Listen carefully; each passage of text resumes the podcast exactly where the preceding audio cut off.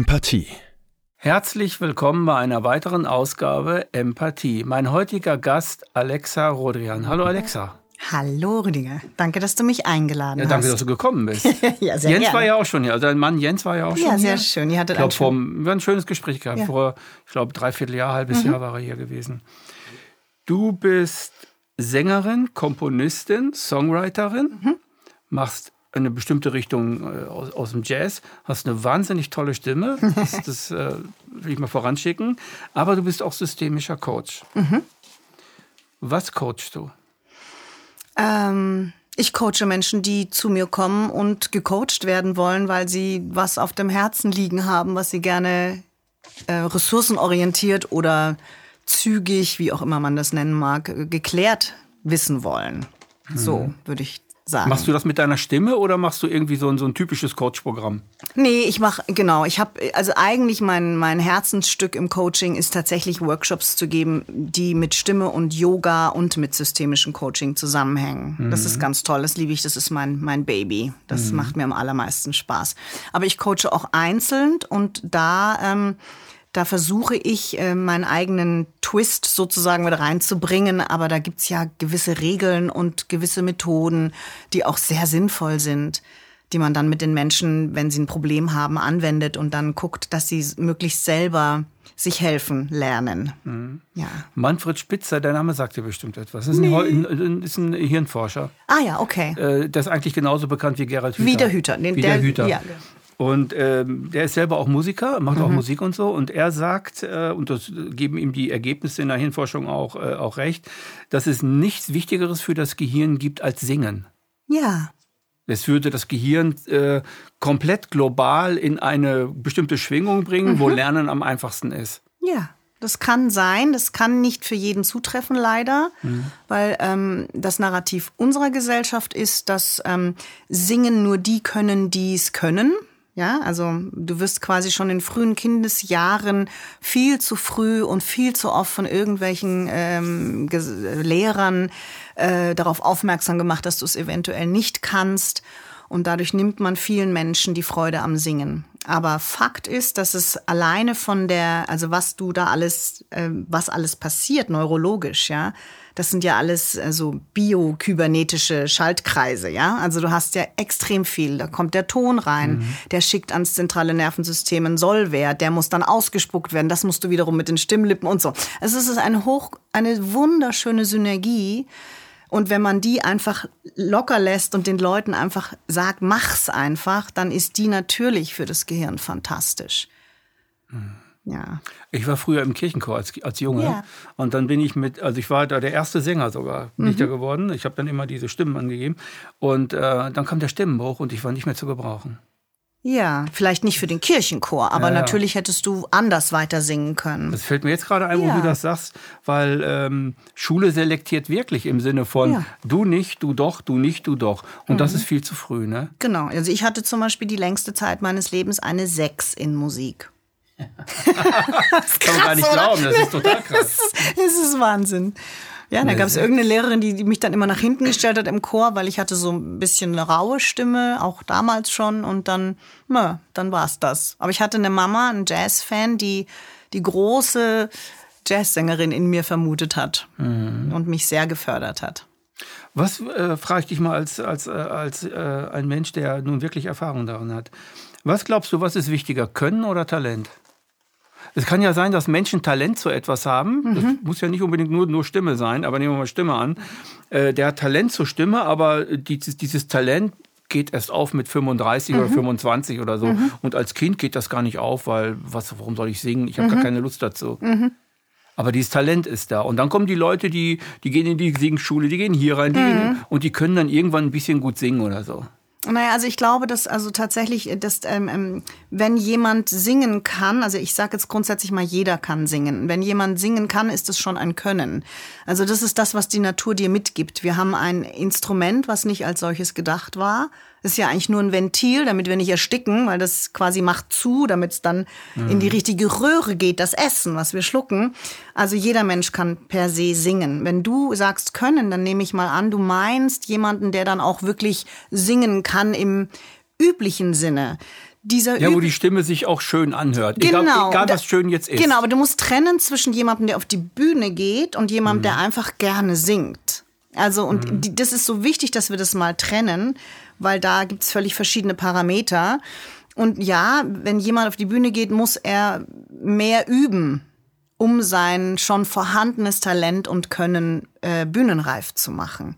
Aber auch das ist natürlich wieder die Frage, in welcher Gesellschaft lebst du, welche äh, äh, äh, Parameter musst du bedienen? Ist es jetzt das wohltemperierte Klavier oder ist es äh, sind es Makam und Makat aus der türkischen Musik, völlig andere Tonleitern, fantastisch, ja. Aber wir mit unserer Eurozentristik, wir haben so viel kaputt gemacht, auch einfach an offener Musik.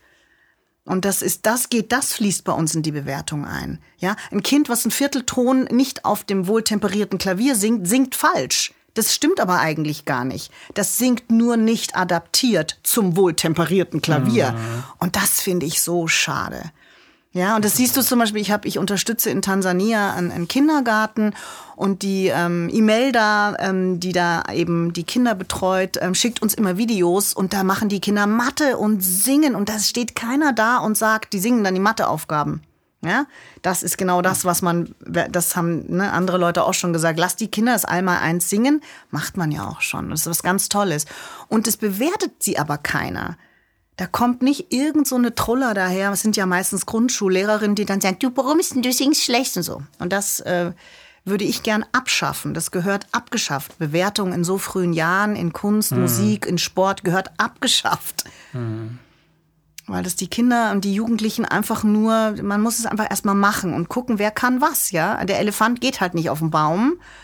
Und so ist es auch beim Singen. Nicht jedes Kind singt gleich. Und alle haben andere Stimmen. Und da setze ich mich sehr dafür ein, dass die da in Ruhe gelassen werden und frei sein dürfen. Dann ist es wirklich in der Hirnforschung auch anzuwenden. Weil wenn du ihnen Angst machst, werden sie nichts lernen beim Singen. Nee, ne? überhaupt nichts. Ähm, du hast mir im Vorgespräch gesagt, dass du auch mit Jugendlichen so, so äh, Singen Mhm. und Singen, Coaching machst und so weiter.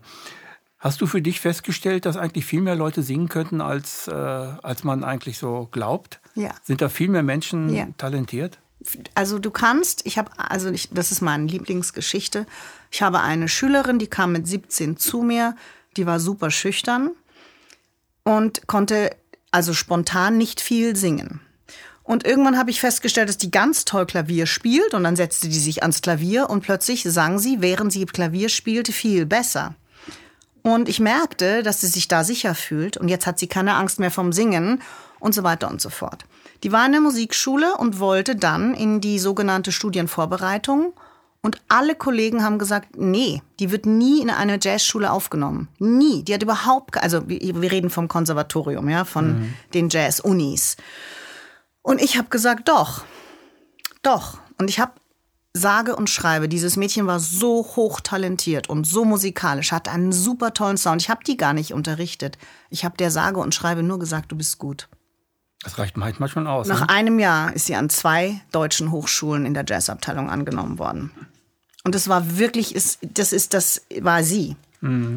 Das war nur, dass ich ihr gesagt habe, du bist gut. Jemand hat an sie geglaubt. Genau, genau. Und, das ist für mich haben und vielleicht überhaupt nicht geglaubt. so ist es. Und da habe ich ja dann auch eigentlich beschlossen, dass ich mehr coachen sollte, weil das äh, ist mein Ding, also auch Leute quasi in ihre Kraft zu führen. Und ja, ist eine ganz tolle Musikerin und Sängerin geworden, die auch ganz schön erfolgreich, also sehr zauberhaft, tolles, wirklich ein wunderbares Mädchen, die sonst durchgerutscht wäre, weil dann hast du diese, diese ganzen Dinger. Du musst so und du musst das und du musst jenes können. Und bei mir war es im Prinzip genauso. Ich war schon viel zu alt für die Uni und ich bin nach Amerika gegangen. Nur da haben sie mich wegen meinem Talent genommen. In Deutschland war ich zu alt.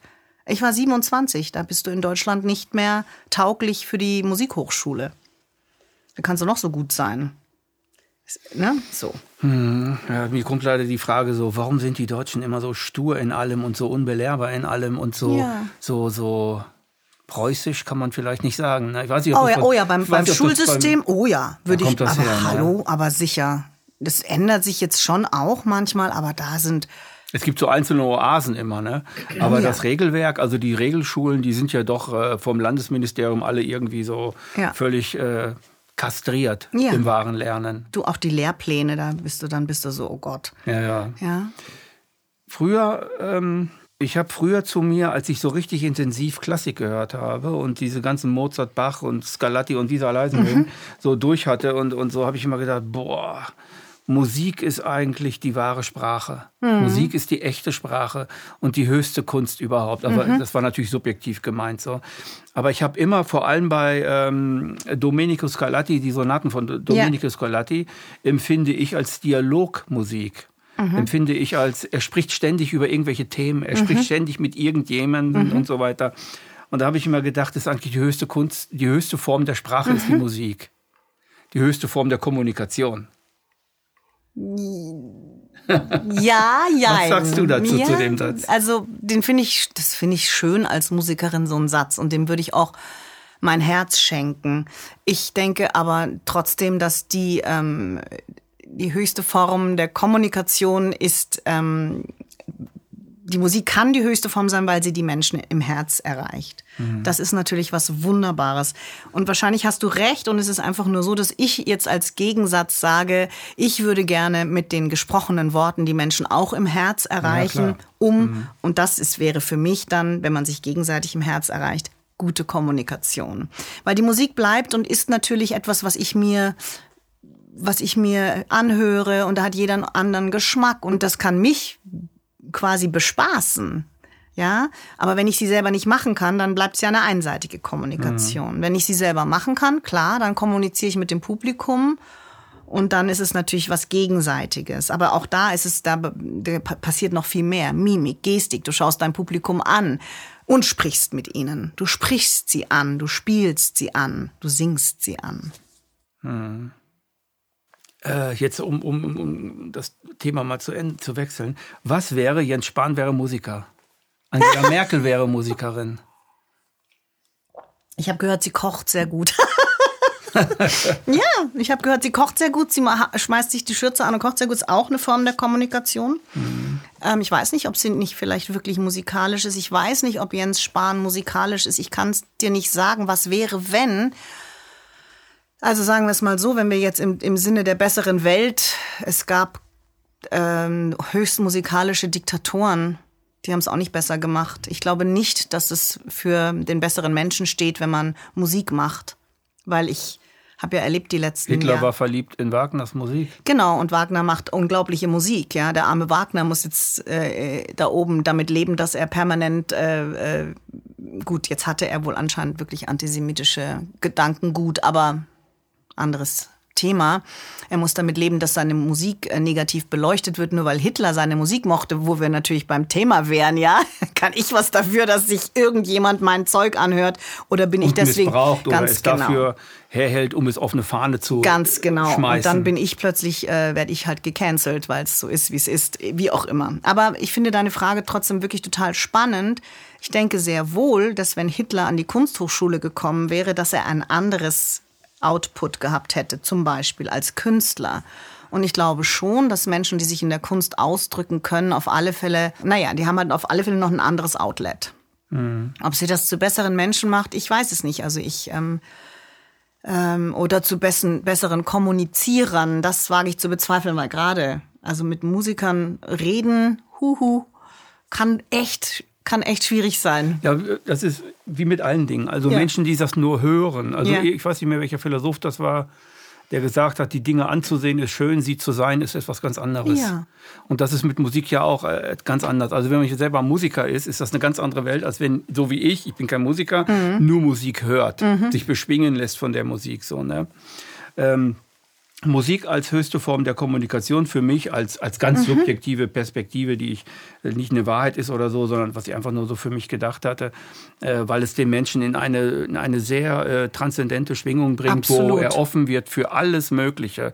Egal welche Musik er gut findet, das erreicht die Musik, egal welcher Stil das ist. Wenn Absolut. der Zuhörer sagt, das ist jetzt mein Ohr, das ist jetzt meine Richtung, eigentlich vollkommen egal, welche Richtung das ist. Und dazu würde ich gerne noch eine Sache sagen, da, wegen mhm. dem Singen, also das Tönen und das Singen wenn man das jetzt als was Abgekapseltes sich anschaut, also Singen in der Meditation zum Beispiel oder auch einfach nur Mantren wiederholen im Kopf, was da mit Schwingungen passiert, das ist natürlich höchst gesund und höchst entspannend und höchst kommunikativ auch. Also wenn du tönst, erreichst du auch dein Gegenüber mit Schwingungen. Mhm. Das ist natürlich im Großen und Ganzen total richtig. Aber es bedarf in unserer Gesellschaft und so wie wir leben einfach ähm, meist noch das Wort dazu. Außer wir gehen nur in den spirituellen Bereich. Dann können wir uns dann jetzt auch. Anders, ne? Genau, dann können wir jetzt auch hier einfach eine, eine Stunde Om singen und dann ist alles gut. Dann sind die Jungs hier irgendwie hinter der Kamera, ja, die sind völlig friedlich, alles gut. Das Richtige Oder für die Zuschauer. Jetzt stimmt. Wer weiß. In der Corona-Zeit gab es eine bestimmte Form der Kommunikation. Mhm. Ähm, die war aufwertend oder abwertend. Abwertend an die, die nicht mitgemacht haben, aufwertend an die, die mitgemacht haben. Wir haben im Vorfeld über, viel über Kommunikation geredet. Und ähm, wie kann man Kommunikation in solchen Zeiten besser machen? Was kann man machen, damit die Dinge, die gesagt werden, nicht als Angriff, Verteidigung, Krieg und so mhm. weiter begriffen wird, sondern als ein Angebot, äh, in Kommunikation zu kommen? Ja. Das ist eine sehr, sehr gute Frage. Ich hatte äh, meine Coaching-Ausbildung 2019 angefangen bin da noch mal ganz tief auch in Rosenbergs äh, gewaltfreie Kommunikation eingetaucht, mhm. hat mich fasziniert, gerade aus der Perspektive eines sehr unter Diskriminierung gelittenen, also er hat sehr unter Diskriminierung gelitten, einem jüdischen Mann, der in, in den Bronx auf oder Brooklyn Bronx, ich weiß es jetzt gerade nicht, anyhow, ähm, hat mich alles fasziniert. Ich habe auch so gelernt gehabt, wie man wie man gut kommuniziert mit Grenze und dadurch das Gegenüber nicht äh, einschüchtert, an die mhm. Wand drängt. So, ich war also eigentlich auf einem tollen Weg und dann kam Corona. Und dann habe ich, ähm, so meine ich, ähm, und ich lasse mich da gerne von Außenstehenden, die es mitbekommen haben, korrigieren. Ich denke trotzdem, und ich glaube, dass es einigen Zuhörern auch so ging, weil ich ja jetzt durchs Land fahre und all diese Geschichten höre. Jens, ähm, mein Mann und ich, wir geben ja ganz viele Konzerte in ganz mhm. Deutschland und den meisten Leuten ging es so wie mir. Ähm, dass ich kommunizieren wollte und äh, freundlich angefragt habe. Ich muss auch in meinem Fall sagen, immer freundlich und ich wurde schlichtweg und einfach blockiert. Hast du GFK angewandt, also gewaltfreie Kommunikation? Hast du diesen Stil versucht? Naja, also wenn du möchtest, würde ich dir gerne mhm. ein paar von den Materialien schicken, die ich in den letzten Monaten recherchiert haben. Darf ich? Also ja. GFK. Mhm. Genau. So. Ich verstehe, dass du Angst hast. Ich habe auch Angst. Können wir darüber sprechen? Ja, ja, genau das habe ich so gemacht. Und dann mhm. kam, da lacht mein Publikum immer, wenn ich habe ein Gedicht dann geschrieben, das heißt bestens informiert. Dann kam der Satz von meinen Gegenübern, na, also jetzt lass mal stecken, ich bin bestens informiert. Nicht nur von einem, sondern von vielen. Oder Sätze wie, keiner meiner Freunde denkt so wie du. Und dann. Gleich ausgegrenzt. Gleich nee? ausgegrenzt. Und dann, okay, ich verstehe nicht, warum das wichtig ist, meine Frage. Ich verstehe nicht, warum das wichtig ist. Ich habe ja noch nie so gedacht wie alle deine anderen Freunde. Vielleicht können wir ja trotzdem weiter darüber sprechen.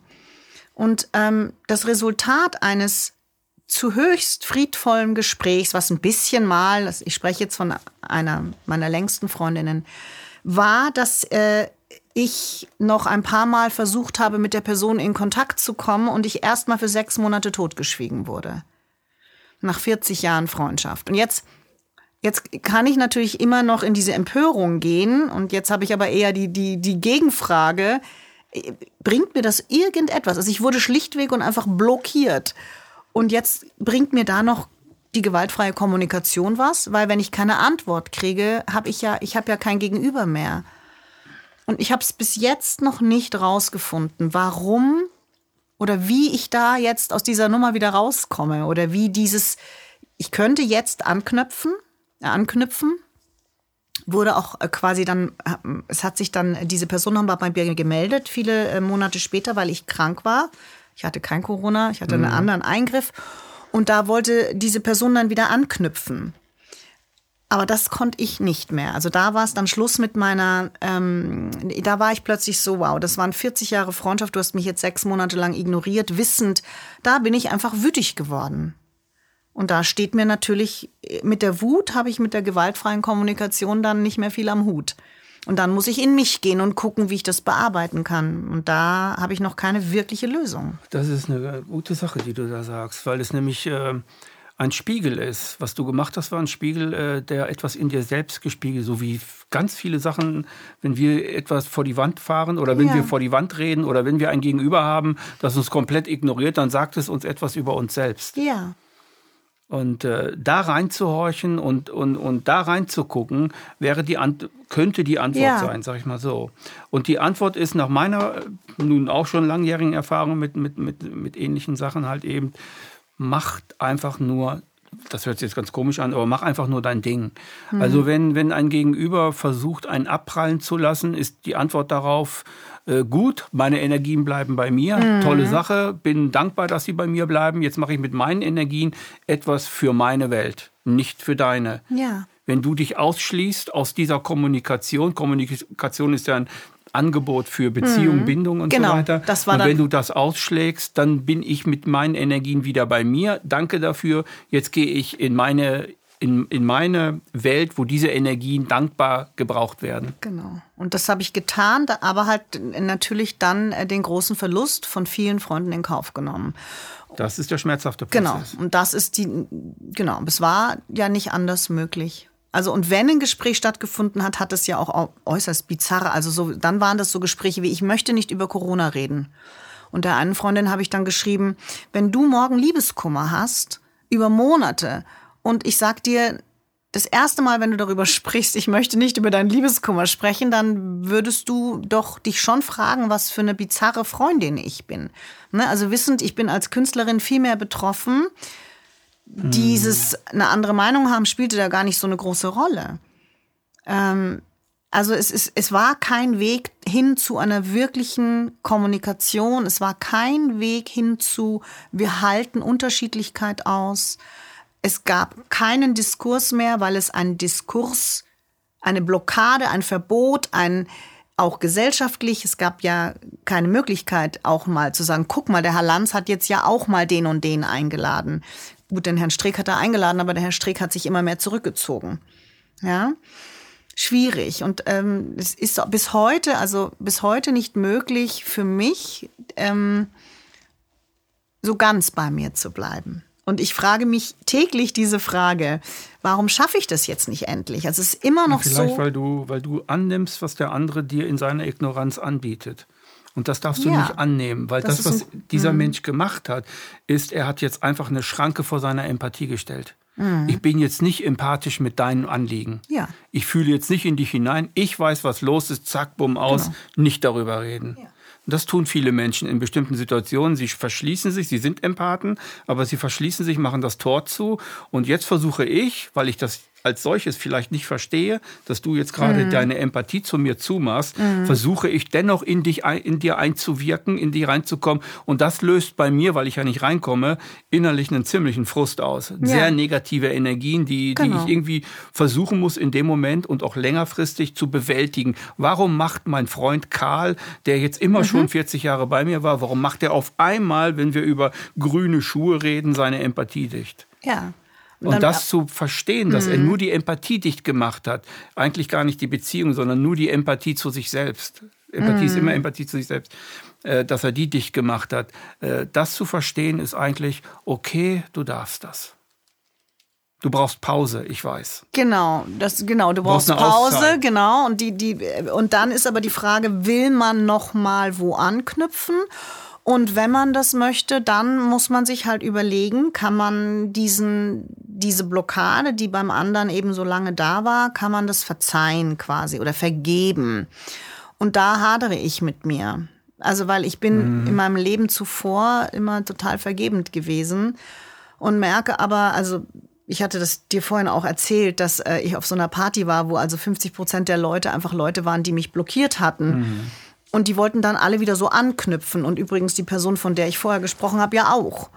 Und ich bin aber blockiert. Und jetzt ist die Frage, wenn wir im Sinne von der gewaltfreien Kommunikation sprechen und der Wahrnehmung des Gegenübers, dann wäre es ja eigentlich total wichtig, auch verzeihend zu sein und zu sagen, ähm, die, die Person konnte nicht anders und ähm, ich möchte mein Herz wieder öffnen. Jetzt ist es aber so, dass sich bis jetzt keiner von diesen Menschen Mhm. jemals anders geäußert hat und auf mich zugekommen ist. Das heißt, ich müsste auf allesamt, und ich spreche von 50 Prozent mindestens Mhm. meines Freundeskreises, ich müsste auf allesamt zugehen und allen samt E-Mails schreiben, um wieder anzukündigen. Ich glaube, ich würde drei Jahre brauchen. Vor allem so langsam, wie ich schreibe. Ich, ich wüsste gar nicht, wie ich es machen soll. Und ich habe ja mittlerweile Menschen getroffen, die, die das können die mit mir Diskurs führen und auch Andersartigkeit aushalten können. Und dann geht man nach Hause, so wie früher, Rüdiger. Ja, wir ja, haben doch ja, früher in den Kneipen gehockt. Ich habe mit meinen CDU-wählenden Freunden bis aufs Messer gestritten. Mhm. Und danach haben wir uns in den Arm genommen und haben Bier und Schnaps getrunken. Mhm. Und jetzt frage ich dich, was ist denn passiert? Ist das eine. Manchmal denke ich, dass diese, das ist eine gewisse. Die Angstschraube wurde aufs, Mm. aufs Existenzielle, auf, ex- auf das Existenzielle angehoben. Die Angstschraube war in den 90ern und in, Mm. so, da gab es keine, da gab es mal AIDS und so weiter und das wurde aber nie so angehoben. konnte nicht, weil man nicht die Konnte Medien nicht. hatte. Genau, das stimmt. Ja, genau, man hatte die Mhm. Medien nicht und man hatte auch nicht die, also die PISA-Studie hat alles verändert in Bezug auf Bildung von Jugendlichen. Mhm. Früher war es so, dass man versucht hat, beste Modell herauszufinden und die Mhm. verschiedenen Schulen haben untereinander konkurriert. Heute sagt man, nein, das machen wir nicht mehr. Es ist alles erlaubt, alles, egal welche Methode. Ja. Und diese Methoden haben sich durchgesetzt. Ob die nun die Jugend in Anführungsstrichen blöder oder dümmer Mhm. oder klüger machen, spielt gar keine Rolle mehr. Hauptsache, das wird gemacht und daraus erzielen, daraus erzielen wir als Pädagogen, weil wir daran arbeiten, so dann die Noten. Genau. Die Note 1 heißt nicht, dass das, was du jetzt als zur 1 bekommen hast, die absolute Wahrheit ist. Nee. Es ist nur in dem Kontext, in dem wir nötig, sind, die genau. 1. Die ist nötig, auch und damit das wir hat wieder PISA besser bewirkt Ja, bei das denen so. stimmt. Und PISA hat Ja. das vor 20 Jahren bewirkt. Ja. Und seit 20 Jahren gibt es diese, diese, ähm, äh, dieses Schulsystem in den deutschen Schulen.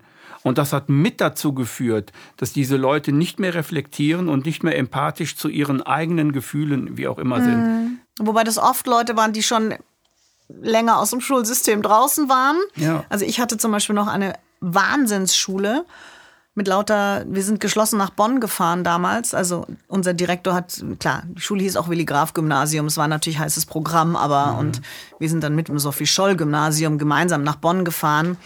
Aber auch da waren Diskurse möglich. Also da war ein konservativer Direktor, der mit uns bis auf die, äh, bis auf den Grund diskutiert hat. Und ähm, ich finde es so erschreckend und es macht mir richtig große Angst, dass es nicht mehr möglich ist, dass die Leute einfach wirklich hier alles zu, Ohren zu, Augen zu, Mund zu, alles zu. Einfach nur ganz schnell durch, ganz schnell. Huch, jetzt ist alles vorbei. Und dann wollen sie mit mir anknüpfen oder mit meinem Mann oder mit den Menschen, die ein ganz anderes Leben. Wir haben ja ein ganz anderes Leben gelebt die letzten vier Jahre. Das kann man ja, und sie wollen alle immer nur, und spielt ihr wieder? Und dann müsstest du eigentlich sagen, ja, ist wieder alles gut. Aber das du kannst, du hast ja ein ganz anderes, ich spiele nicht mehr in Clubs. Wir spielen nicht mehr in den Jazzclubs, ja? Ich habe ähm, ich hab meiner kleinen Schülerin neulich gesagt, wenn sie bei, die ist bei The Voice angenommen worden, sag mal lieber nicht, wer deine Gesangslehrerin ist. Und ich bin ja jetzt nicht so ein bunter Hund wie vielleicht jetzt, also nicht ganz so außen wie Jens. Aber ich habe mir, das muss sie jetzt nicht machen. Ich würde eh nicht mitgehen. Also so und oder so nicht würde ich in diese Sendung gehen. Aber lass mal stecken. Sag, du bist in der Musikschule, alles gut. Ne? Also, und da, dadurch, dass wir so gebrandmarkt sind, ist also, ja, ich, es gibt schon noch, ich muss fairer halber sagen, ich weiß, es gäbe Freunde, die würden sich auf ein Gespräch einlassen, aber, ähm, und mit denen werde ich auch irgendwann sprechen. Ich habe neulich zu einem Paar gesagt, als wir uns von diesem Fest verabschiedet haben, wo alle mit mir so anknüpfen wollten, da haben die gesagt, ja, kommt doch mal wieder vorbei, wir machen ein Essen. Und ich schaue sie so an und sage, ja, aber bitte zieht euch warm an. Ja, es war keine Drohung. Aber die Menschen müssen wissen, wenn sie was von uns wissen wollen, dass wir es, also dass es wichtig ist, dass sie erfahren, was mit uns passiert ist.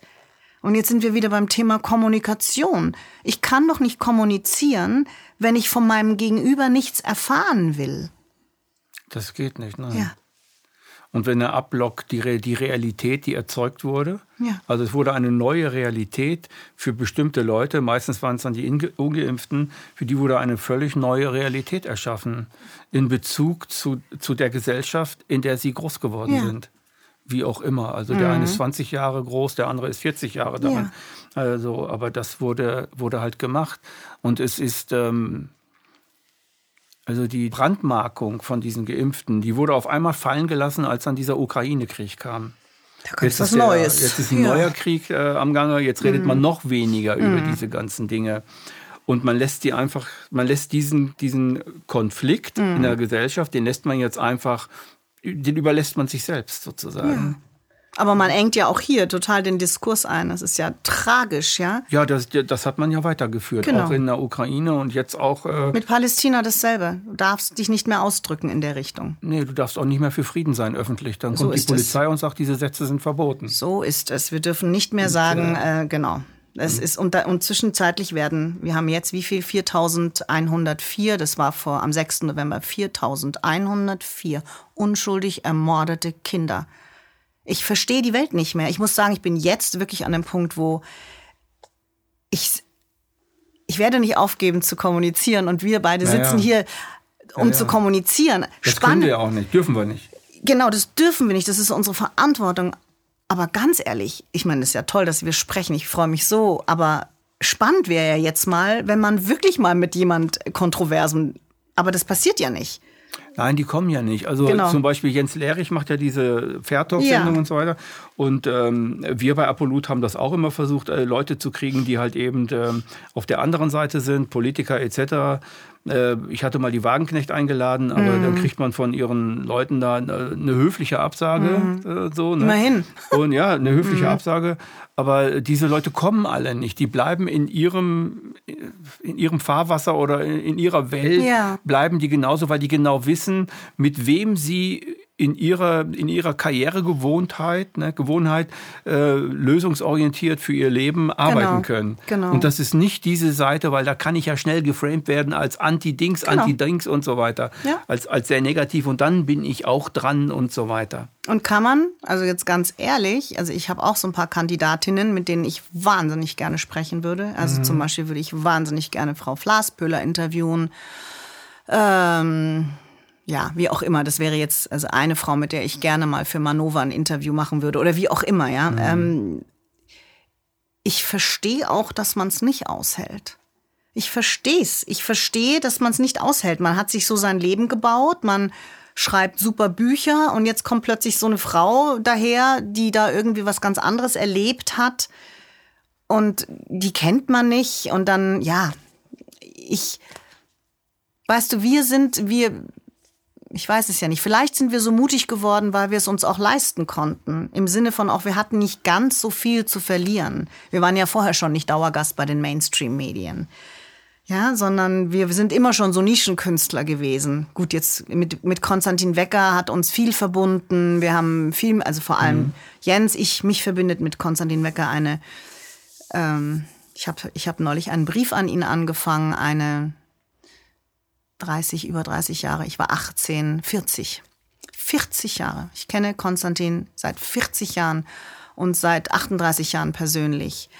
Also ähm, genau, wir waren da immer so in diesem Dunstkreis und mhm. wir konnten gut mutig sein, weil am Ende, am Ende hat es, äh, hat, hatten wir, sind, wären wir nicht so tief gefallen, wie es jetzt vielleicht eine jemand wie Frau Flaspöhler, wenn sie sich zu Manova setzt oder auch, gut, beim Konstantin Becker ist es nochmal was anderes. Ähm, der war ja sehr zugetan all diesen Medien früher. Ähm, genau, ich werde äh, wahrscheinlich einen öffentlichen Brief schreiben. Ich weiß gar nicht, ob der dann kommunikativ so gut sein wird, aber egal. Ich versuche immer noch, die Leute zu erreichen. Aber wie du sagst, äh, sie kommen ja nicht. Also müssen wir miteinander reden und schauen und uns fragen, wie können wir besser kommunizieren. Es bringt halt dann nur uns was, aber ich finde, wir kommunizieren gut, schon es, ganz gibt, gut. Es gibt sicherlich die Regel in der Kommunikation, wenn der eine die Kommunikation ablehnt, dann kann man sowieso nicht kommunizieren. Genau. Also wenn der eine, ähm, was weiß ich, seine Ohren zumacht, wird er die ja. Musik nicht hören können. Ja. Das ist so. Da, äh, dagegen kann man äh, gar nichts machen. Ich glaube, dass die Antwort darauf viel tiefer, viel tiefer ist. Ich bringe die, die Vergangenheit ins Spiel. Also ich bin ein Kind, das, das 62, also ich bin 62 ja. geboren, ich bin ein Kind, ein, ein, im Grunde ein Nachkriegskind. Mein Opa war im Wehrmacht und so weiter. Und man hat sich ähm, nie wieder und so weiter. Man hat das Ja. alles aufgearbeitet und so weiter. Aber in Wirklichkeit haben wir gar nichts aufgearbeitet. Was hätte man damals aufarbeiten müssen?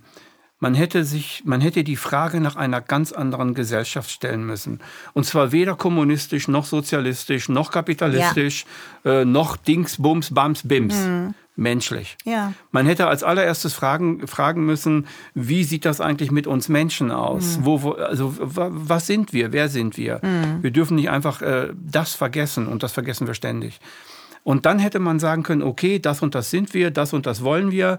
Jetzt versuchen wir langsam peu à peu eine Gesellschaft aufzubauen, die sich darin selbst erkennt. Und die darin selbst ihre Werte er, erschöpft, also schöpft. Und die dann versucht, Außenhandel oder was auch immer in der Welt sich als das und das darzustellen und das und das zu sein. Und das ist halt nie gemacht worden. Man ist, man hat nach 45 einen Wettlauf, ein Wettrennen, einen Marathonlauf gemacht. Und dann hat man sich alles gegriffen, was da war. Ja. Der große Bruder war der Amerikaner oder auch die Briten, so die, die sogenannten Alliierten. Und dann hat man alles gemacht, dann hat man sich wieder gefügig gemacht. Man hat Und sich gefügig gemacht gefügig, und andere gefügig, auch gefügig. unter, unter, unterjocht. Ne? Man hat sich die ganzen Arbeiter geholt aus der Genau. Türkei und aus Italien, die ganzen Gastarbeiter. Gastarbeiter, ganz genau. Die wollte man dann gerne wieder loswerden, ist Ja, einem nicht genau. gelungen. Und die hat man schön unterjocht. Toll. Ne? Ja, genau das dasselbe Spiel das- weitergespielt. Ja. Wenn man kommunizieren will, in der Kommunikation wird ja etwas losgelöst, was wir alle haben, und das ist Empathie. Ja. Ich kann nicht ohne Empathie mit einem reden, dann wird's Mathematik. Ja. Mathematik ist äh, eine empathielose Sprache. Aber wenn man jetzt kommuniziert, braucht man eine, braucht man eine gehörige Portion Empathie. Je tiefer man Ja. und je menschlicher man kommuniziert, desto mehr muss man sich aufmachen, öffnen für den anderen und den anderen auch sehen, erkennen, fühlen und nachempfinden können. Ja. Um die um nicht um die richtigen Worte zu finden, sondern um in der Kommunikation weiter zu bleiben. Ja. Kommunikation ist in Wirklichkeit auch Verbindung. Absolut. Ne? Und, und aushalten und, ja, und, und, und ist ja was ganz Schönes eigentlich. Wunderbar. Ich, Ja. ich muss tatsächlich, also ich hatte neulich ein äh, wahnsinnig spannendes Gespräch mit der zauberhaften Gabriele Gysi. Und wir haben über MeToo und Gendern und so weiter und so fort. Und ähm, genau.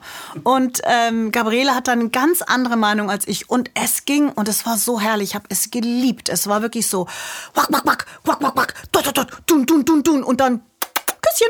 Und dann ging es wieder weiter. Es war Wahnsinn, wirklich. Es war so schön. Wir hingen an Dings und wieder Küsschen und dann wieder. Aber nee, also das meinst du doch jetzt nicht ernst. Ja, aber es gibt doch einen Grund dafür und überhaupt und es gibt so und so viel Opfer. Ach, hör mir auf mit dem Opferquatsch.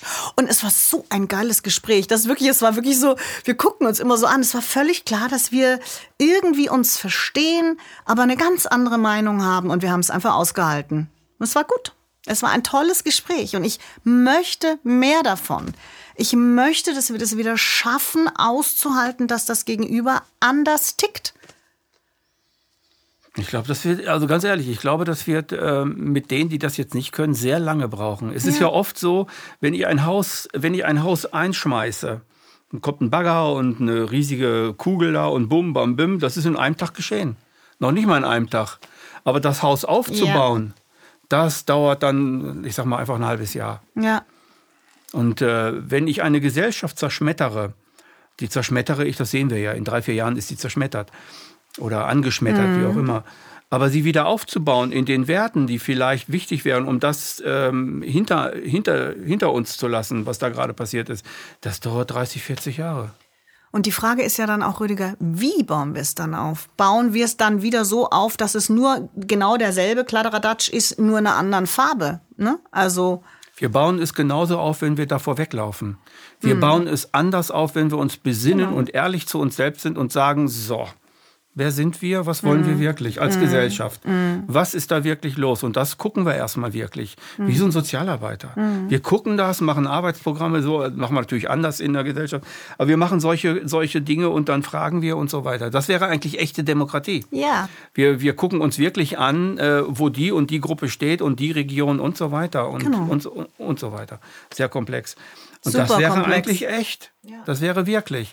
Aber das wird oft nicht getan, weil wir, ähm, die Uhr tickt. Also tick, tack, tick, tack. Wir leben jetzt. Ich lebe jetzt. Ich will jetzt ein Eis. Ja, ich Mhm. muss jetzt eine Erbsensuppe kochen oder ich muss jetzt ein, was weiß ich, ich muss das jetzt machen. Ich habe jetzt keine Zeit. Ich mache Ja, jetzt ja, dies. Ja, der Nachbar hat mich angerufen. Ich kriege 500 Euro, wenn ich das und das. Ich muss das jetzt machen. Ja. Mein Kind jammert. Es hat, es hat Hunger. Also diese ganz normalen Zwänge, in die wir drin sind, die verhindern Mhm. eigentlich, dass wir mal zur Ruhe kommen und sagen, Lass Genau. uns mal ein Feuerchen anmachen. Du machst heute Abend ein bisschen Musik oder auch nicht, wie auch immer, kannst Mhm. dir aussuchen. Wir gucken mal, was wir heute Abend so hinkriegen für uns als Gruppe. Ja. Und dann kommt da schon irgendwas raus. Mal schauen. Vielleicht schauen wir uns auch einfach nur den Mond an. Mhm. Vielleicht sind wir entweder nur im Gefühl oder wir sind in der Kommunikation. Wie auch immer. Lass uns mal geschehen. Ja. Das tun wir ja nicht. Nee. Und warum tun wir das nicht? Weil wir in diesem Konstrukt der Genau, wir, wir leben die- diesen, in diesem Kapitalismus, in diesem System, was immer Leistung abverlangt. Und der uns zu Abhängigen gemacht hat. Der hat uns total zu Abhängigen gemacht und ja, toll. Und jetzt ist die Frage, wie, genau, da ich finde ja tatsächlich, auch wenn ich auch da vorsichtig bin, aber ich finde natürlich, dass die Spiritualität einem da schon ähm, zuspielt. Also auch dieses Gefühl von, ja klar, ich bin sterblich, ähm, aber eigentlich geht's weiter. Und wenn ich jetzt was Gutes hinterlassen will, dann möchte ich echt gern gute Schwingungen hinterlassen.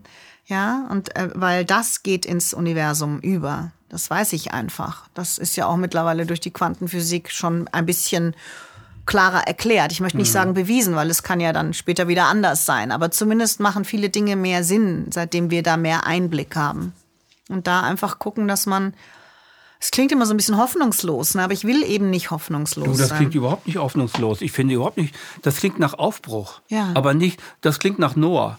Also ein neues Land. Ja. Wir haben eine Arche, damit wandern wir jetzt mal los und dann gucken wir mal, wo wir wirklich hinwollen. Mhm. Also so ist das eher so. Ne? Auf, für mich ist das Aufbruch, für mich ist das nicht negativ. So, und da gucken wir mal hin, was, was da wirklich los ist. Und äh, da muss erstmal das große Gejammer stattfinden. Mhm. Die Trauerarbeit über das alte System muss natürlich stattfinden. Ohne Trauerarbeit Ja. kannst du die, kannst du keine Reinigung machen. Das stimmt. Geht ja. Ja. gar nicht. Also muss auch darüber geredet werden. Also die Empörung kann man auch Ja, ein bisschen natürlich. positiver sehen. Ja, stimmt. Ja. Und das darf sein. Du darfst ja, du darfst jammern, du darfst auch mal rumschreien und so weiter, nicht? Genau, ich sage Äh, immer, Wut ist gut. Ja, Ja, muss, eine muss sein. Ja, absolut, absolut. Das weißt du ja auch mit deiner Kampfsport, mit dem Kampfsport, oder? Da ist ja auch viel, ja, ist viel Kraft, die man auch einfach loslässt und das finde ich eigentlich toll. Also ich finde das, ähm, ich finde so, Kampfsport ist in Wirklichkeit eine riesige Beruhigungspille. ja, Weil wenn du jeden Tag kämpfst, also ich habe ja jeden Tag gekämpft und gemacht und getan und das ja nicht nur mit gegen einen, sondern eine ganze Schule und dann kämpfst du gegen 30, 40 Stück an einem Abend oder so, eh, wie auch immer. Du gehst nach Hause und bist so relaxed. ja, Du hast gar keinen Bock auf Streit, du hast gar keinen Bock auf Kampf, du hast überhaupt keinen Bock, dich irgendwie zu ärgern. Ja, du hast das schön. alles ja rausgelassen. Ja, fantastisch. Jetzt ist die Zeit dafür da, also Yoga zu machen. Ne? Ja. Inneres Yoga dann. Und das geht ganz vielen Kampfsportlern natürlich so. Ja, das ist wunderbar. Da gibt's einen unglaublichen Film von ähm, Rosa von Braunheim, der mich wahnsinnig bewegt hat. Ähm, mit so einem Boxer, der mit Kindern gegen sexuellen, also der quasi furchtbar missbraucht wurde von seiner Mutter. Und ähm, ähm, der dann ähm, als, der wurde Zuhälter und Das ist, ähm, äh, der ist äh, Karate Andy ist das. Ja. Aus Bielefeld, aus Berlin. Genau, der kommt Karate aus- Andy. ganz der wurde, der hatte eine ganz üble Kindheit hinter sich. Äh, Also die- furchtbar. Eines der Also, übelsten, die man ist auch einer der kann. schlimmsten Filme, die und, wichtig, aber wichtig. Rosa von Braunheim hat damit nämlich was ganz Wichtiges gemacht. Er hat äh, Frau als Täterperson einfach mal dargestellt. Mhm. Das sind, ist nämlich tatsächlich so, dass es ähm, 20 Prozent der Frauen auch Täterpersonen sind. Also wir Mhm. Wird sprechen sehr verschwiegen in der Gesellschaft. wird unglaublich verschwiegen und geht gar nicht. Ja, ich habe gerade wieder mit einer Frau gesprochen, die von ihrer Mutter jahrelang blutig geprügelt wurde und zwar aus dem Nichts. Und also ich finde es unendlich, was für ein was für ein Bild da auch immer kreiert wird. Ja, also ja, da könnte ich ja ganze Tonne aufmachen jetzt. Ähm, wie gesagt, Frauen haben ein großes Potenzial zur Gewalttätigkeit und dieser Mann wurde missbraucht und hat dann eben, genau, wie du, du kennst ja die Geschichte. Und diesen Film, der hat mich so bewegt, wie er einfach dann präventiv mit den Kindern ähm, Karate oder geboxt oder was auch immer, beides wohl. Kickboxing hat er, glaube ich, Karate auch. hat er gemacht. Nur Karate, okay. Dann. Mhm. War da auch sehr gut drin, ist sehr Ja. weit gekommen. Ja. In dem war, Genau, er war auch Meister und so. Ja, ich glaube, er hat einen neunten Dan jetzt. Ja. Vielleicht auch einen zehnten damals. Äh, ich Ja. glaube, er hat eine Vorbereitung auf den zehnten gemacht. Ähm, war sehr, sehr erfolgreicher Geldeintreiber. So fing er an als Jugendlicher mit Geldeintreiben. Ja, weil er sehr war er dann auch lange Karate war. Zuhälter. Genau. Genau, und hat dann sein, eine seiner, ähm, Geheiratet. genau, eine seiner ähm, Pferdchen, sagt man immer, in Bayern hat man immer gesagt, er ist furchtbar. Also er hat einfach eine seiner ähm, Dienstleisterinnen geheiratet und die sind ein glückliches Paar geworden. Mhm. Was ich wunderbar finde, ist auch eine schöne Geschichte. Ja, es gibt eben keine Geschichte, die es nicht gibt. Mhm. Und was ich immer so schlimm finde, ist, dass die Menschen diese anderen Geschichten nicht hören wollen. Das, ähm, Naja, diese anderen Geschichten sind ja immer ein Spiegel. Sie zeigen einem viel zu sehr den eigenen inneren Schmerz. ja, Und deswegen will ich diese Geschichte jetzt nicht hören. ja. Fertig. Und, äh, und, und so Menschen machen, viele Menschen machen sich das einfach, muss man das bewerten als gut oder schlecht? Weiß ich nicht. Ja. Die einen schaffen das, die anderen schaffen es nicht. Die einen dann stehen hier, die anderen stehen dort. Der eine schafft 30 Kilo auf dem Rücken im Rucksack, der Mhm. andere nur 10 Kilo. Will ich deswegen sagen, du bist aber ganz schön schwach, was sollst du hier oder Mhm. so weiter? Nein, du schaffst 10 Kilo, die brauchen wir. Komm mit. Genau. Genau. Und Das so ist muss man das, auch mit Kindern arbeiten, genau. Ja, ja, Ja, natürlich. ja, ja, klar. Auch diese, und dann dies, auch dieses eigene, was man immer für Vorstellungen hat, und da bin ich, mache ich, nehme ich mich gar nicht aus, mit den eigenen Kindern, da muss man auch so in sich gehen und immer wieder reflektieren und immer wieder sagen, das sind eigene Wesen. Das sind, das sind kleine Ä- Energiebündel, die auf die Welt kommen äh, und, und die, die man einfach begleiten darf. Das ist wunderbar für eine gewisse Zeit aber die man halt auch so viel lassen muss, damit sie sich entwickeln können. Ne? Also alles, was für Schutz ist, ist ja total wichtig. Und ich weiß immer gar nicht, wie. Ich glaube schon auch, ganz ehrlich, also ich bin selber überhaupt gar nicht gegen Psychotherapie und hin und her, aber dieses in den letzten 60 Jahren permanente um sein eigenes Universum sich drehen, ja, das ist schon so, wo ich denke, das trägt schon nicht dazu bei, dass wir in die Kommunikation gehen, weil wir brauchen ja nicht mehr so viel voneinander wie früher.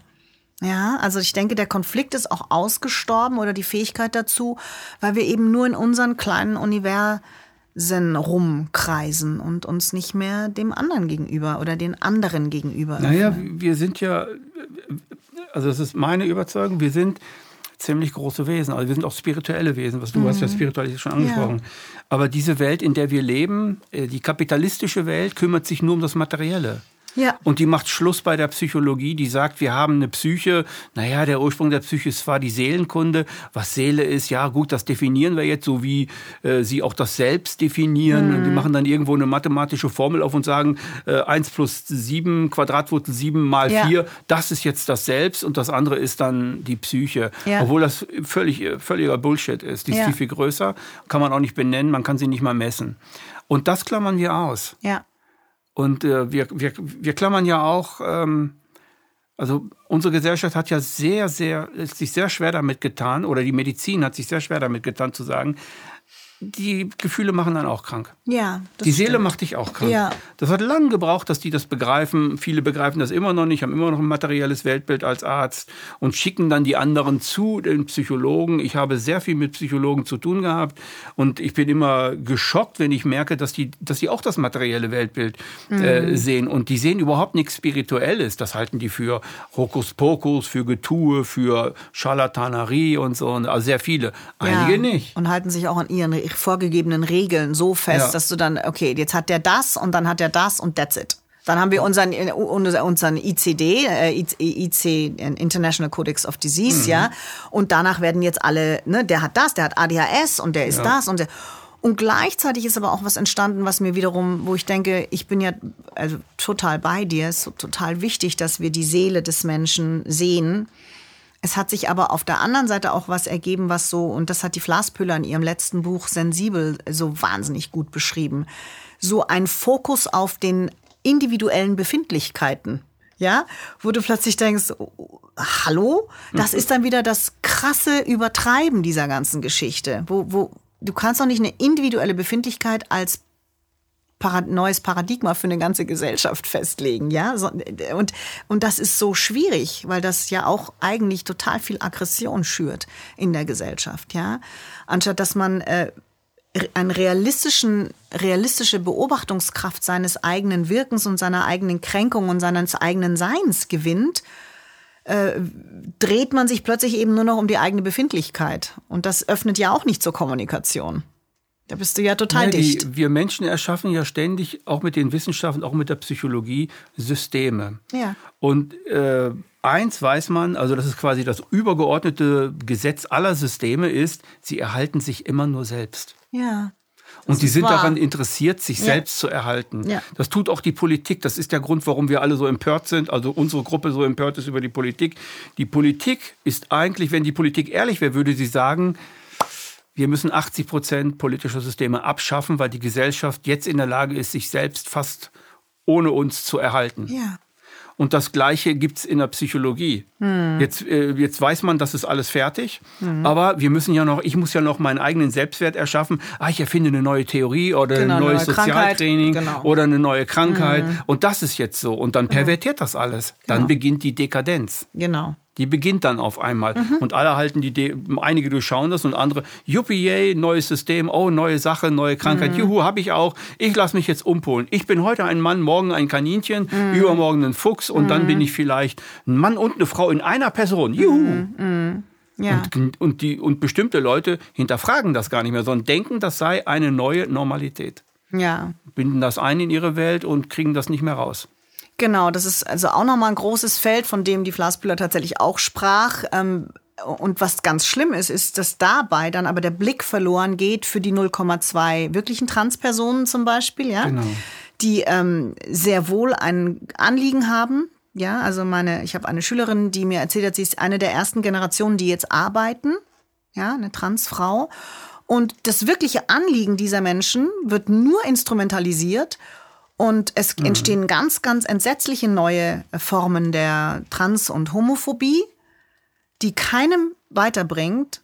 Und es ist einfach nur furchtbar. Also ich, das ist so, äh, Die Leute, die es wirklich betrifft, die wollen das gar nicht. Die sind ange angewidert von dieser Mhm. Politik. Also die, also die meisten, mit denen ich spreche, schon, aber nicht alle. Also manche sind auch sehr froh, dass es diese neue Wahrnehmung gibt. Ich, und ich verstamm, bin ich jetzt in der Kommunikation. Ich muss das verstehen, weil ich ähm, da in den anderen hineingehen muss. Also ich muss einfach verstehen, was da für jahrzehntelange Diskriminierungen stattgefunden haben. Es ist mir ganz wichtig, dass wir uns dann nicht wiederum instrumentalisieren lassen und das alles abwerten, sondern dass wir genau hinschauen, weil wir haben jetzt mal gerade drei Jahre Diskriminierung als ungeimpfte und kritische hinter uns. Und hier sprechen wir von Menschen, die in der Queer-Bewegung und in der, bei den Transmenschen, die einfach wirklich schlimmst Diskriminierungen haben. Und ich verstehe mehr denn je, warum du diese Leute nicht schnell rauskriegst aus dieser Angst. Weil ich weiß einfach von meinen Transmenschen um mich rum, wie oft sie verprügelt wurden, ausgeschlossen wurden. Von ihren Eltern verprügelt? Oder Nein, von von der der Gesellschaft? Gesellschaft. Du trittst ja als Transperson, also gerade als Transfrau, trittst du ja immer mal erstmal so auf, dass du früher wurdest du nicht akzeptiert, wenn du als Kerl mit dem Vollbart ähm, in Kleidchen rumgelaufen bist, ja. Und ich finde, das Recht darf jeder haben. Es darf sich nur nicht alles nur noch um diese Befindlichkeit drehen. Weil das ist so, wie wenn Ja. ich äh, eine Depression oder eine Angstgeschichte habe und plötzlich muss meine ganze Familie sich nur noch um mich drehen. Das sind nämlich dann diese negativ codependent Situationen. Das darf so nicht sein. Aber ich möchte wahrgenommen werden als Transperson, als Mensch, der Angst hat, als Mensch, der depressiv ist. Aber es darf sich nicht eben alles darum drehen. Und diese Differenzierung ist so unendlich wichtig und ich würde so gerne immer mehr äh, dafür eintreten, dass wir das schaffen. Und Das, gerade wir sollten das ja schaffen. Ne? genau, also deswegen haben müssen wir auch aufpassen, dass ja wir nicht hinter ganz uns, ne? genau und deswegen müssen wir weiter offen bleiben. Deswegen bin ich auch Ja. äh, in dem Thema Trans und und Queer und Homophobie, Transphobie bin ich echt immer so ein bisschen, ey Vorsicht, liebe liebe Blase. Da macht ihr jetzt, ich höre sehr oft sehr negative Bemerkungen, wo ich dann denke, und weißt du was, diese ganzen Füchse und Federchen und so, das spalte ich davon nochmal ab. Weißt du, was ich glaube, was es ist? Die kleinen Füchslein und Federchen und wie sie alle heißen. Ich glaube, das ist eine Jugendbewegung. Ich glaube, die Jugend von heute hat oftmals keine Möglichkeit mehr, sich von ihren so coolen Eltern abzugrenzen. Stell dir mal vor, deine Tochter kommt plötzlich und sagt, ich bin jetzt ein Federchen oder ein Füchschen. Wow, da, da krieg ich auch erstmal, muss ich auch mal atmen, Das ja? ist die Art und Weise zu rebellieren. Ja, Weil da steckt das ja ist wie allem. Elvis früher. Ja, genau. Das ist, und das ist auch, dann denke ich, lass die, lass die Jungschen mal, lass die mal machen, die, aus der Federchen-Nummer wachen die wieder auf. Ist eine völlig andere Nummer als ich bin Transperson. Ja? Mhm. Und dann gibt's noch mal ein anderes Feld. Das sind die furchtbaren Operationen, die an nicht volljährigen Kindern. Da, da, da bewegen wir uns aber auch in einem anderen Feld. Wir müssen differenzieren, dass wir wirkliche Transmenschen haben und die müssen wir wahrnehmen. Und alles andere, was uns instrumentalisiert oder was, äh, das müssen wir bekämpfen. Da müssen wir auch bei uns bleiben und in der Gerechtigkeit bleiben. Und das ist in der Kommunikation ja so schwer. Ne? Also es wird ja kommuniziert, du darfst heute alles sein und so weiter. Ne? Mhm. Ne? Und dann wird das zum Gesetz gemacht und so weiter. Und dann hast du damit quasi so ein Kommunikationsgesetz damit aber auch gleichzeitig erschaffen. Ja. Ein Kommunikationsstrang, der jetzt ja. da und da ist er richtig und da und da ist er genau. strafbar, genau. da und da geht er, da und da geht er nicht.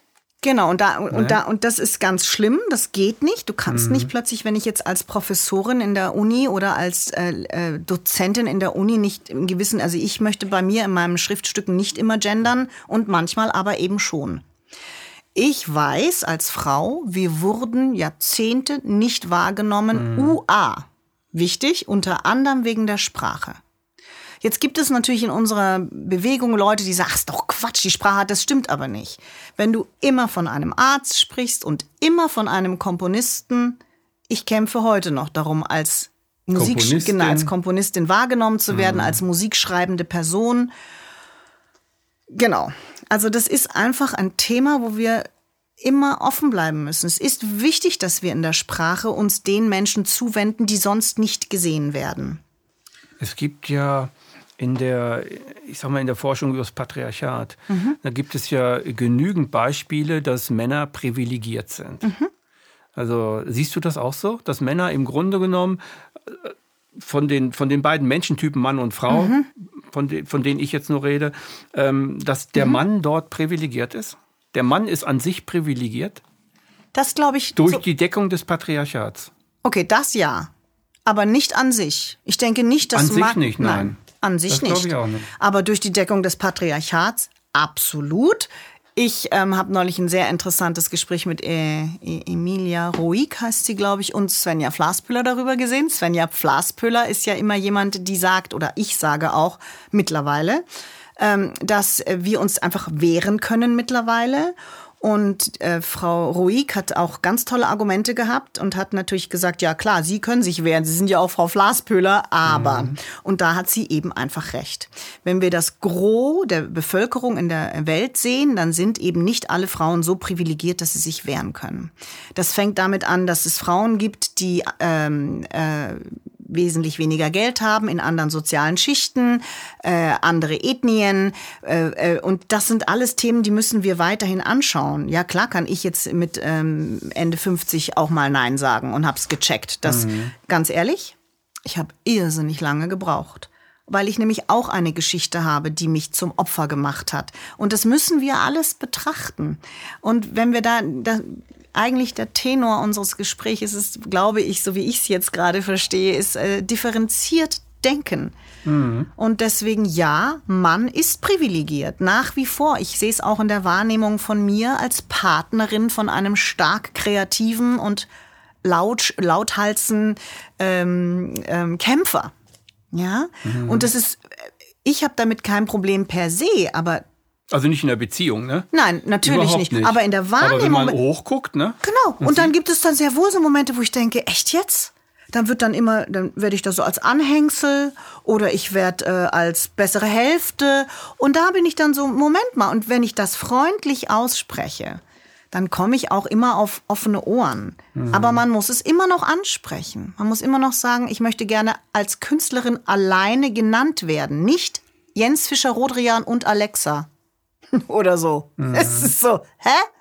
Also das gibt es einfach und das meint keiner böse. Mhm. Und ich möchte nochmal betonen, ich sitze mit dem Hintern in der Butter anderen Frauen und das hat auch Frau Ruig gemeint, in dieser Welt geht es ganz anders und für diese Frauen und für dieses Frauenrecht und das, ich meine damit nicht in irgendein muslimisches Land gehen und hier als weiße Frau sagen, ich weiß es besser.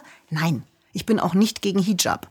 Ich kenne Frauen, die tragen mhm. Hijab und die sind super selbstständig und coole Ladies. Ja, mit denen habe ich Bier getrunken und Zigaretten geraucht und die sind selbstständige, tolle Frauen. Das ist nämlich anders geworden. Sondern ich meine wirklich Frauen zu helfen, sich selbst als nicht schwächeres Geschlecht wahrzunehmen, sondern als Mensch neben einem anderen Menschen. Ich habe, zu, also habe ich dir im Vorgespräch schon gesagt, mhm. ne, was, ähm, ich glaube, seit zwei Jahren nehme ich das eigentlich erst richtig wahr, dass ich sehr, sehr viele talentierte Frauen kenne. Die mhm. sind wahnsinnig gut in dem, was sie machen. Aber die sind überhaupt nicht so erfolgreich, als mhm. wenn das ein Mann machen würde. Mhm. Also ich äh, mhm. merke dann oft, dass diese Frau kann das Gleiche wie ich. Ja aber diese Frau wird nicht erfolgreich. Und die strampelt und strampelt und macht mhm. und tut und macht viel, viel mehr als ich, um überhaupt erfolgreich zu werden. Ich brauche davon wirklich nur die Hälfte machen, mhm. dann bin ich auf einmal erfolgreich. Ja. Sieht diese Gesellschaft, sieht die Gesellschaft äh, Erfolg bei Männern natürlicher ist das irgendwie natürlicher, wenn ein Mann, also bringt mhm. diese Gesellschaft an sich Männer eigentlich nach oben im Erfolg und Frauen eigentlich, das sehen wir gar nicht hin. Warum soll, das glaube ich eigentlich gar nicht mehr unbedingt. Da, mhm. ähm, ich glaube, gerade in Amerika, CEOs und was es da alles so gibt, die dann auch alle groß rumblöken, äh, sie wären so tolle Feministinnen, beuten aber genauso die Kinder und die Frauen in Afrika aus. Es ist den Frauen nämlich auch scheißegal, ob sie mit ihrem Riesenunternehmen, wo sie selber CEO sind, genau denselben Dreck machen, den Männer. Sie füttern ja nur das Patriarchat. Ganz genau. Sie füttern, sie, und na, sie sind selber, Frauen. sie sind dann maternalistisch ja. und sind selber also wie gesagt. Ich meine jetzt Frauen, die, die einfach von sich aus kreativ sind, plötzlich genau. merken, ich kann dies gut, ich kann das gut, das mache ich jetzt, ich gehe an den Start. Genau, und da glaube ich, gibt es noch ein anderes Moment. Das ist dieses, ähm, dass wir halt auch noch gebären können. Mhm und ähm, dass wir Frauen nicht unterstützt werden, äh, Mutter zu sein und berufstätig zu sein. Ich habe mich ganz klar entschieden, als Kind einer Mutter, die mich in den 70er Jahren einfach irrsinnig oft allein gelassen hat oder musste oder hat oder wie auch immer. Mein Defizit war in der Richtung zu groß und ich wollte das nicht. Also haben wir den Job gewählt, der mehr Geld bringt und den hatte Jens. Mhm. Und da ist meine Karriere schlichtweg und einfach immer in der zweiten Reihe geblieben. Mhm. Ich würde aber nie sagen, dass ich das bereue. Tue ich nicht, weil ich meine, meine Kinder so liebe. Trotzdem ist es eine, ein, es ist nicht gleichwertig, ja, weil dann zahlt mir halt wenigstens Geld dafür, dass ich äh, jetzt Kinder großziehe. Dann kann ich wenigstens meine Kreativarbeit leisten. Der Staat müsste eigentlich meines Erachtens jedem Vater und jeder Mutter für längere Zeit Geld geben und sagen, ähm, du kannst gerne deine Kinder großziehen und du kriegst ein Gehalt. Ich meine jetzt nicht dieses kontrollierende mhm, Grundeinkommen. Ich meine jetzt einfach eine Wertschätzung vom mhm, Staat. Mhm. Und dann würde sich das jeweilige Paar nicht so überlegen müssen, wie vielleicht hätte Jens auch gesagt, ach nö, also dann bleibe ich lieber zu Hause. Also ich wollte schon immer zu Hause bleiben. Ich bin eine, ich bin eine Glucke. Also, aber, aber es gibt Frauen, wäre, die wollen das nicht. würden Beziehungen, Entscheidungen anders fällen. Natürlich. Darauf willst du ja hinaus, ja, ne? natürlich. Das würde, Völlig das würde anders. so sein, ja. Man würde sich wertig fühlen in dieser Gesellschaft als, äh, als, als Mensch, der jetzt sich entschieden hat zu sagen. Und ja, da haben wir diesen Skandal mit Frau Herrmann gehabt. Ja, ja, das war nicht so dolle gewählt, wie sie es ausgedrückt hat, aber sie hat doch völlig recht. Lass doch die Frauen, die wollen, das mhm. machen. Ich möchte keinen Säugling in die Crash wie in Frankreich. Wie alt sind die Dinger? Sechs Wochen. Ich, nie und nimmer hätte man mir meinen Säugling im wahrsten Sinne des Wortes von der Brust genommen. Nie. Und ich will aber nicht die Frau bewerten, die es trotzdem tut, weil sie sagt, das ist nicht ihrs. Es gibt halt Fläschchen mit Muttermilch. Ja. Alles gut. Da ist eben auch jeder Mensch anders. Es gibt eben, es gibt halt nichts, was gleich ist. Hm. Danke, dass du da warst. Ja, ich Alexa. danke dir, dass du mich eingeladen hast. das war eine weitere Ausgabe Empathie. Mein heutiger Gast Alexa Rodian.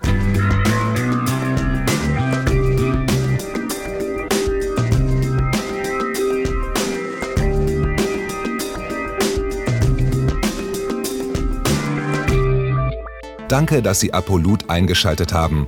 Wir sind ein unabhängiges Presseportal. Uns geht es um Meinungsvielfalt, Toleranz und einen möglichst breiten Debattenraum, denn nur so funktioniert Demokratie. Unsere Arbeit ist technisch aufwendig und kostet Geld. Da Sie immer wieder hier sind, unterstützen Sie Apolut am effektivsten mit einem Dauerauftrag. Mehr Infos auf apolut.net/unterstützen. Apolut ist keine Einbahnstraße. Lassen Sie uns in Kontakt bleiben. Abonnieren Sie den Apolut Newsletter, so verpassen Sie nichts registrieren Sie sich auf apolut.net/newsletter. Natürlich gibt es Apolut auch als App. Einfach auf apolut.net/app runterladen und mobil auf dem Laufenden bleiben. Apolut. Das denke ich auch.